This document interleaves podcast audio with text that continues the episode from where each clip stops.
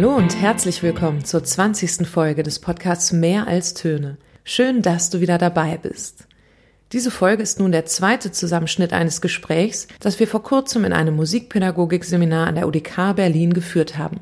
Aufgrund der aktuellen Bestimmungen konnten wir uns leider nur per Videokonferenz unterhalten und daher ist die Tonqualität erneut nicht perfekt. Um uns an den Text zu erinnern, den wir diskutiert haben, wird gleich wieder Martin zu hören sein, der vorliest, was sich an einer deutschen Schule abgespielt hat. Die Geschichte wurde von einem Vater geschrieben, dessen Sohn institutionellen Rassismus erlebt hat. Der Lehrer des Jungen hat ihn dazu gezwungen, einen DATS-Test mitzuschreiben, in dem die Deutschkenntnisse von Kindern nicht deutscher Herkunft abgeprüft werden. Er hatte aufgrund der Hautfarbe des Schülers angenommen, dass dieser nicht deutschsprachig aufgewachsen sei. Als Reaktion darauf waren Vater und Sohn sehr wütend und die beiden entschieden, das auch der Schule gegenüber deutlich zum Ausdruck zu bringen, es also öffentlich zu machen. Wir hören nun erneut einen Ausschnitt aus der Geschichte, der uns daran erinnert, was daraufhin geschah. Dies ist ein Auszug aus dem Text Die R-Wort-Bombe oder Jetzt bin ich aber tief verletzt von Zeppo Bollwinkel aus dem Buch Exit Racism von Tupac Ogette. In meiner Analyse handelt es sich um einen Fall von institutionellem Rassismus, geschuldet dem strukturellen Rassismus, von dem Schule in Deutschland ein Teil ist. Deshalb schreibe ich an die Leitung der Schule, die die Verantwortung für die Institution hat. Ich schildere den Vorfall und fordere eine Entschuldigung. Ach ja, ich benenne das Ganze auch, und dabei benutze ich das schreckliche R-Wort, und tatsächlich wage ich es auch noch, den Standard-Disclaimer genervter und von Ohnmachtserfahrungen geprägter Eltern unter den Text zu setzen. Wir behalten uns vor, diesen Briefwechsel gegebenenfalls zu veröffentlichen. Aufruhr in der Schule. Nur drei Tage später sitzt mir ein erlesenes Angebinde aus sieben hocherregten weißen Vertretern der Schule gegenüber. Topic? Nicht der Vorfall, sondern meine Mail und das böse R-Wort. Wie konnten Sie nur so eine Mail schreiben? Das ist nicht unsere Art der Kommunikation. Sie haben uns ganz doll wehgetan und auch noch dazu bedroht. Der Kollege A, der meinen nicht mehr ganz so kleinen zu dem Test geschickt hat, sagt, er hätte bis zu meiner Mail noch nicht mal wahrgenommen, dass mein Kind eine Hautfarbe hat. Dafür sei er aber jetzt zutiefst verletzt, sehe sich und seine Familie existenziell bedroht und stehe kurz vor dem Burnout. Die Kollegin B sagt, wir würden unser Kind falsch erziehen, wenn es denken würde, die Schule hätte ihn R-mäßig behandelt. Rektor C sagt, er sei total sauer, weil er merkt, wie schlecht es Kollege A gehe. Kollege D sagt, wahrscheinlich hätte ich mit meiner Kritik recht, aber die dürfe ich doch nicht so äußern.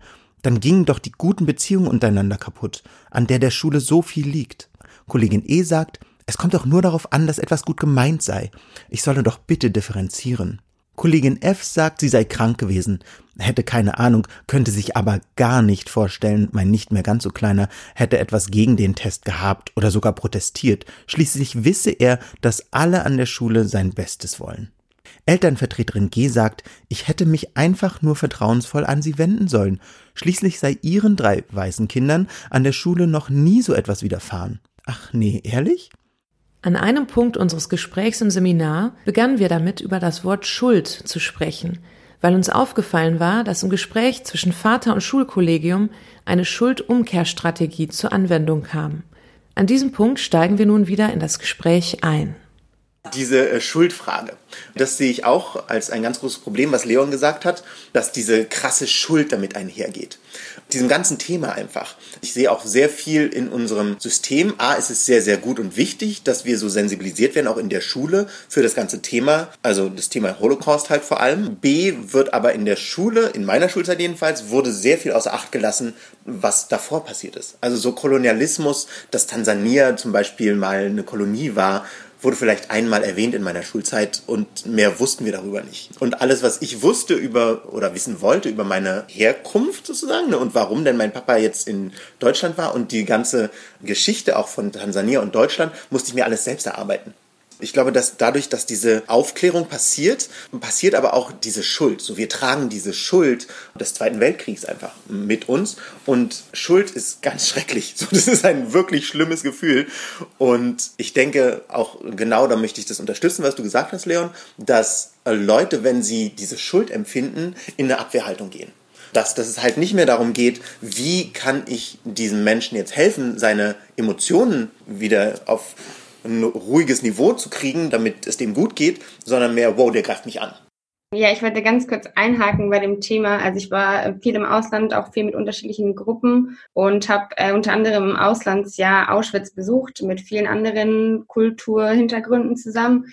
Und da war genau dieses Schuldgefühl. Das hat natürlich nie jemand gesagt, okay, du bist deutsch, aber ich hatte das Gefühl, jeder in diesem Raum wusste, ich bin deutsch. So, ich war die einzige Deutsche in der Gruppe und ich habe das Gefühl, alle gucken mich an und ich habe mich super angegriffen gefühlt, obwohl ich ja nichts dafür kann. So, ich habe da noch nicht mal gelebt, ich hatte überhaupt keine Entscheidungsmacht in dem Sinne. Aber ich konnte das gar nicht mehr als geschichtlich interessant oder geschichtlich wichtiges Thema ansehen, weil ich die ganze Zeit dieses Gefühl hatte, alle sehen mich als Deutsche und ich trage sozusagen die Schuld. Und ich glaube, das ist auch bei Rassismus auch das Problem, warum sich viele nicht äußern wollen, weil sie Angst haben, dass man das irgendwie dann auf sie die Schuld ablädt, sozusagen. Ich habe mir noch ein paar Notizen gemacht. Ich würde aber auch die Bühne nochmal aufmachen für eure Sachen. Ich habe auch gleichzeitig noch ein bisschen was vorbereitet. Ich habe den Text nochmal paraphrasiert. Vielleicht ist das auch interessant, um nochmal einen Perspektivwechsel zu ermöglichen. Das sind sie hier, unsere sieben Lehrerinnen und Lehrer.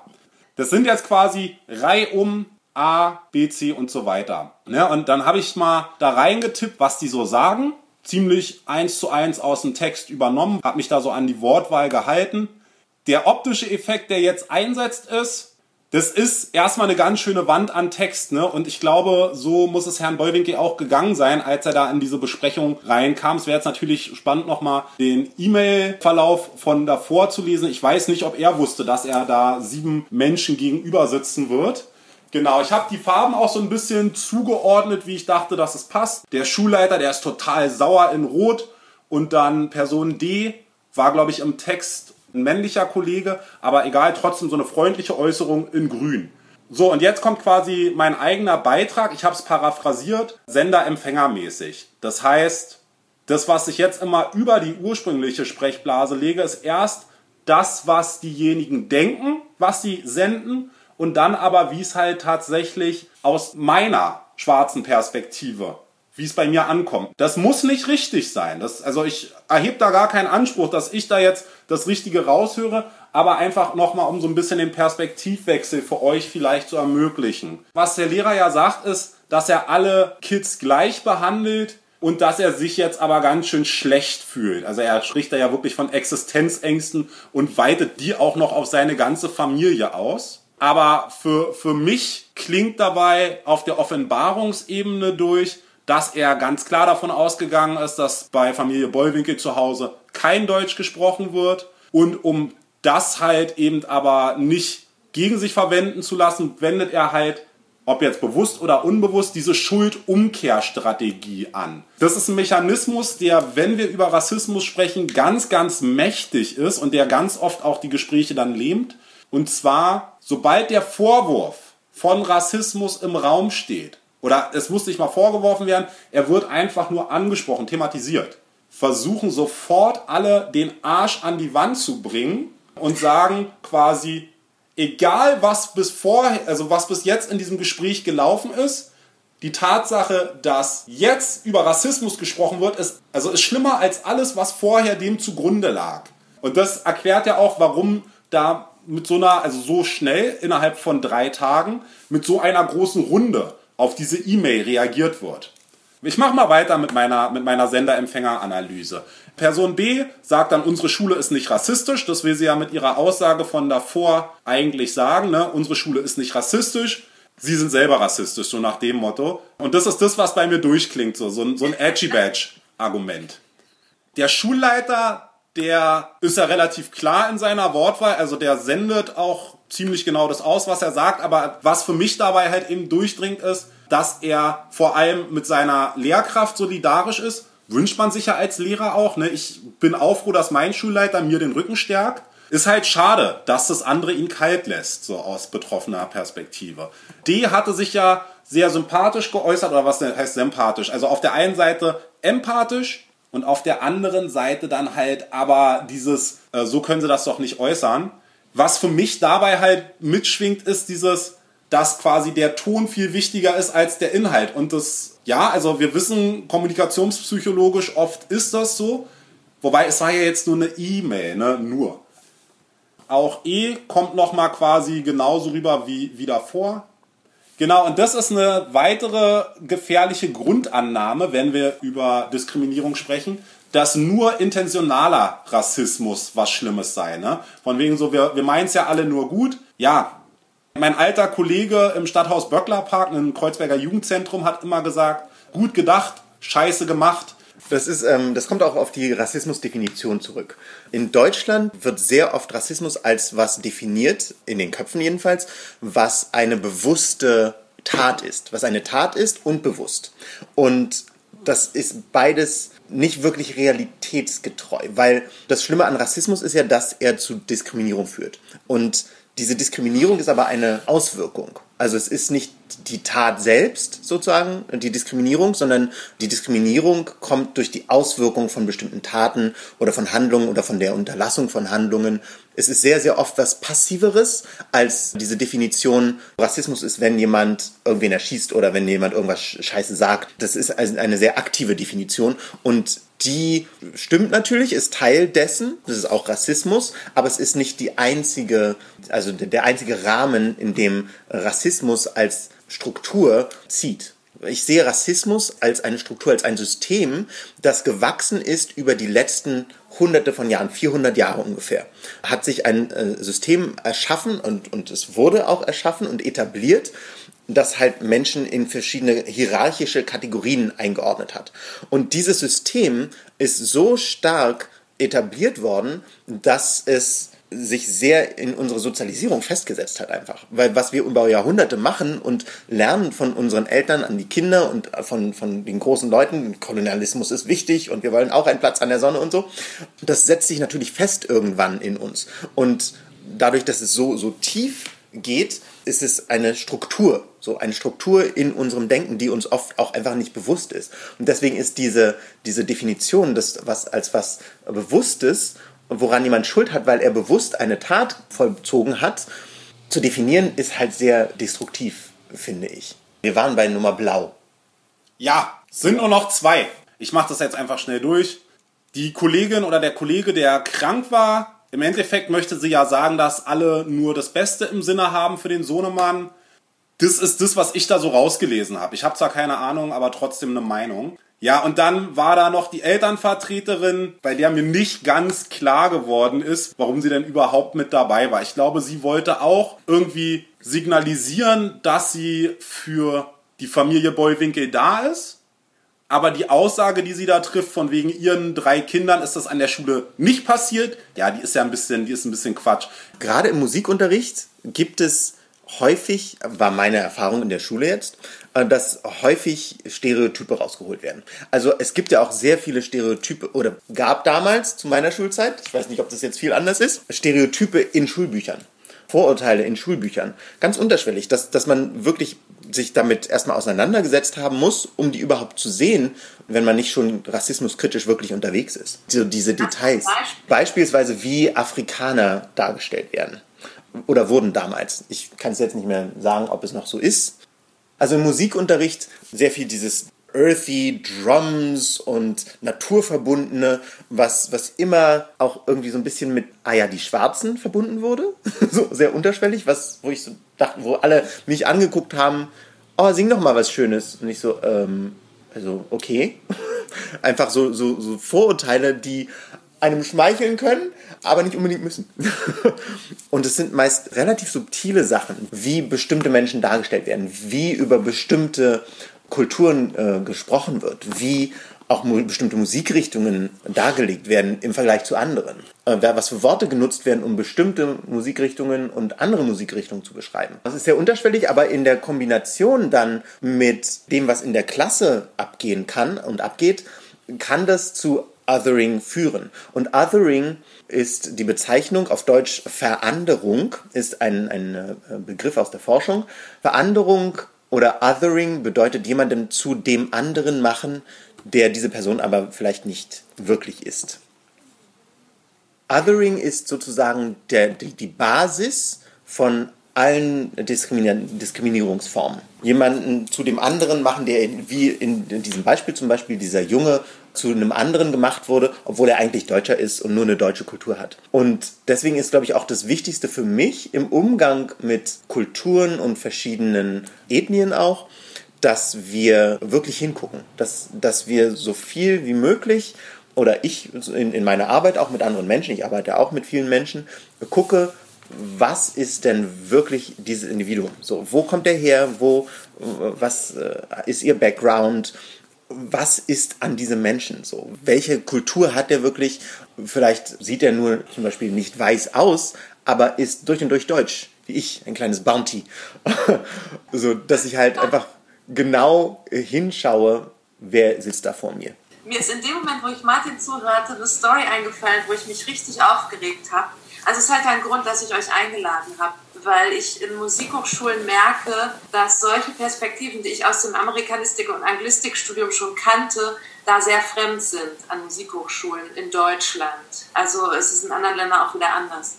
Und ich war mal an einer deutschen Musikhochschule in einem Seminar, das hieß Jazzdidaktik.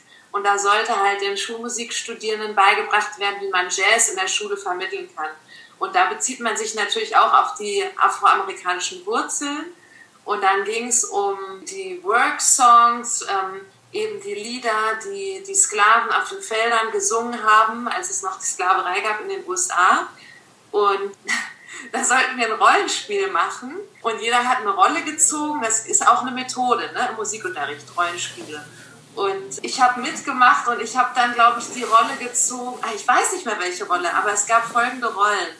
Ähm, es gab die Rolle die, die Sklavin und die Tochter der Sklavin und der Sklaventreiber.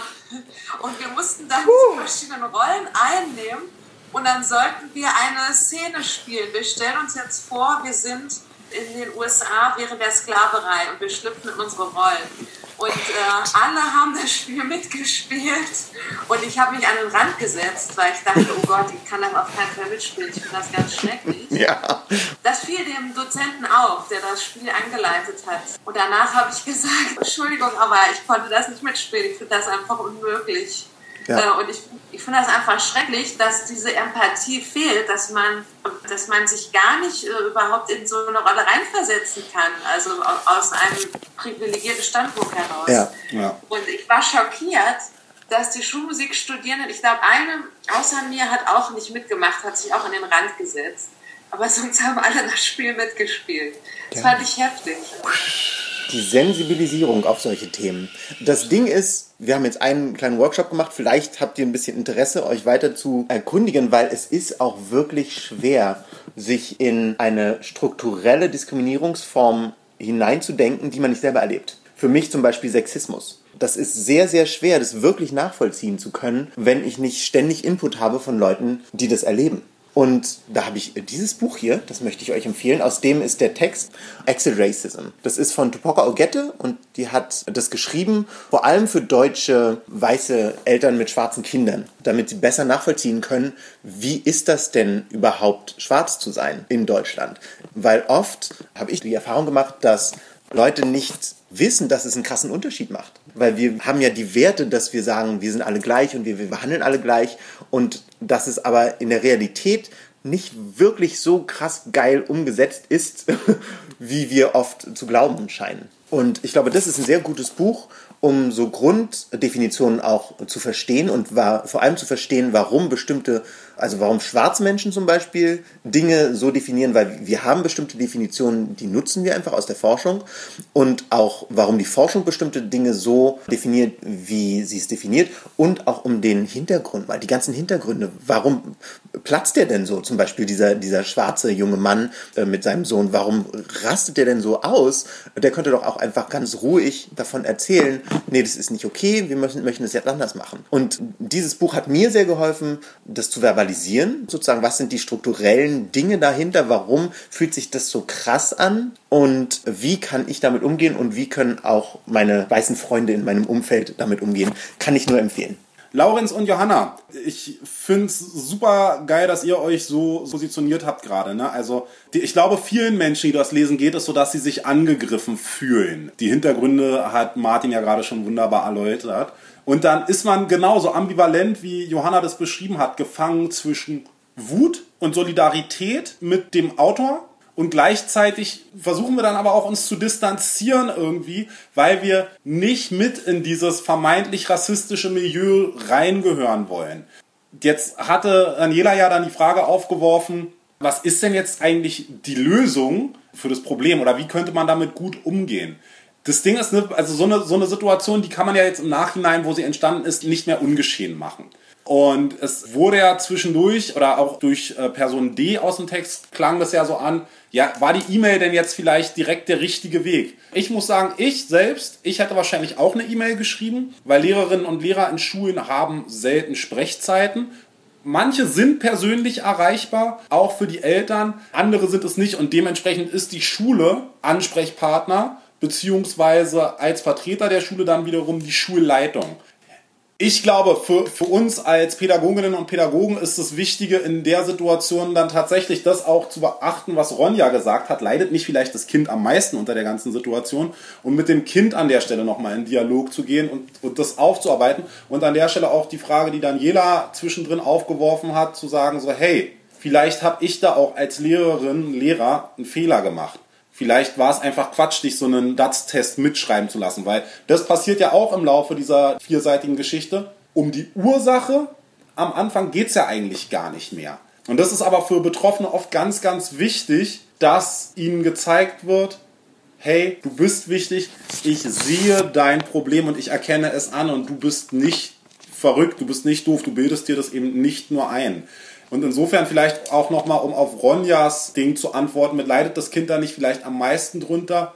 Ja, das Kind leidet definitiv am meisten unter dieser Situation. Ich glaube aber auch, dass der Vater in der Situation das Richtige tut, weil er stärkt seinem Kind den Rücken. Und das ist nicht der leichtere Weg, aber es ist auf jeden Fall der Weg, der zu mehr Selbstbewusstsein führt. Also, weil auch dafür bin ich persönlich mega dankbar. Meine Mutter hat nie irgendwas drauf kommen lassen. Und wenn ich in der, in der Grundschule um mich geschlagen habe, weil das N-Wort fiel, dann hat meine Mutter sich hingestellt und hat gesagt, ey, sorry, aber das ist Notwehr. Was soll er denn noch machen, wenn er aufgrund seiner Hautfarbe beleidigt wird? Das ist vielleicht auch noch was Wichtiges, die verschiedenen Coping Mechanisms. Also er hat jetzt gerade Frustration genannt und bei anderen ähm, jungen Menschen ist das natürlich was anderes. Andere ziehen sich total zurück. Ich habe das mit Humor gemacht. Ich habe dann einfach total mich lustig darüber gemacht und war der Quotenneger. Die Phase und, hatte ich auch. ja. Die hatte, glaube ich, jeder.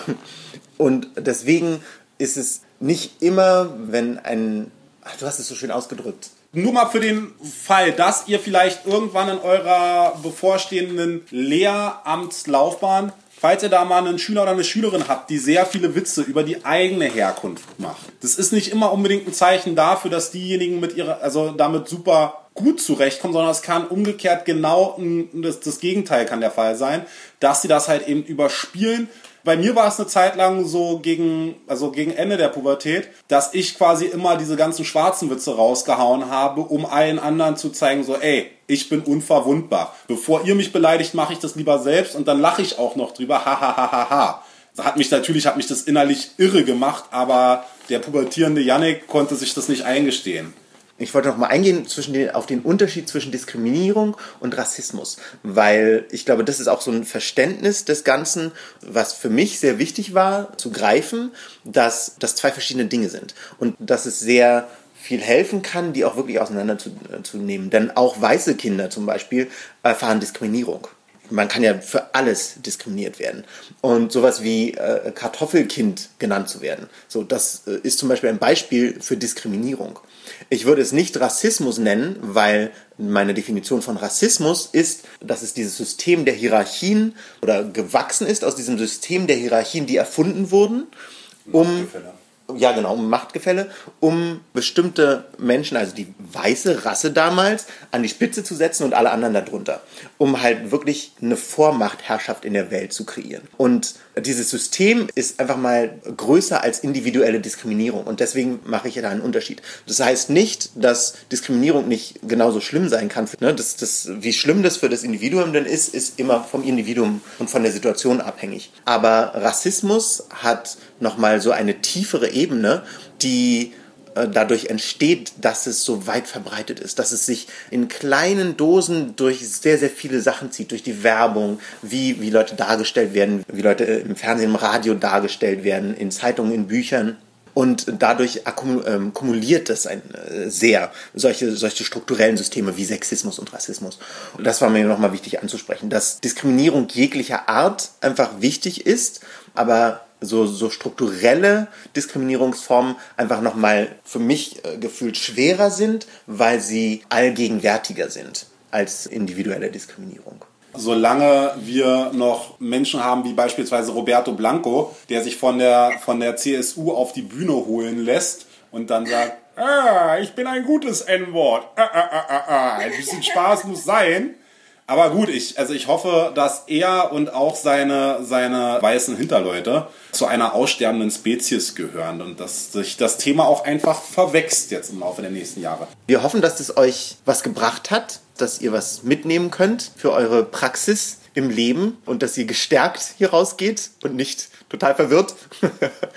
ja, ich muss leider ehrlich gestehen, ich bin immer noch so verwirrt und überfordert mit dem Thema wie zuvor. Es ist so viel und ich weiß auch selber immer nicht, wo war ich jetzt vielleicht mal rassistisch oder war ich es nicht und habe ich es überhaupt mitbekommen? Weil ich will mich ja nicht ausschließen, dass wenn ich durch Kreuzberg laufe und mir da halt ein Schwarzer entgegenkommt, da halt viele erste Eindrücke sind, okay, ich werde gleich angesprochen, ob ich Gras kaufen möchte. Denkst du, wie oft ich angesprochen werde, ob ich Gras verkaufe? ähm, Le aber Leon, voll, voll gut, danke für den. Das Ding ist, das Ding ist, ich, erstens, wir sind Namensvettern.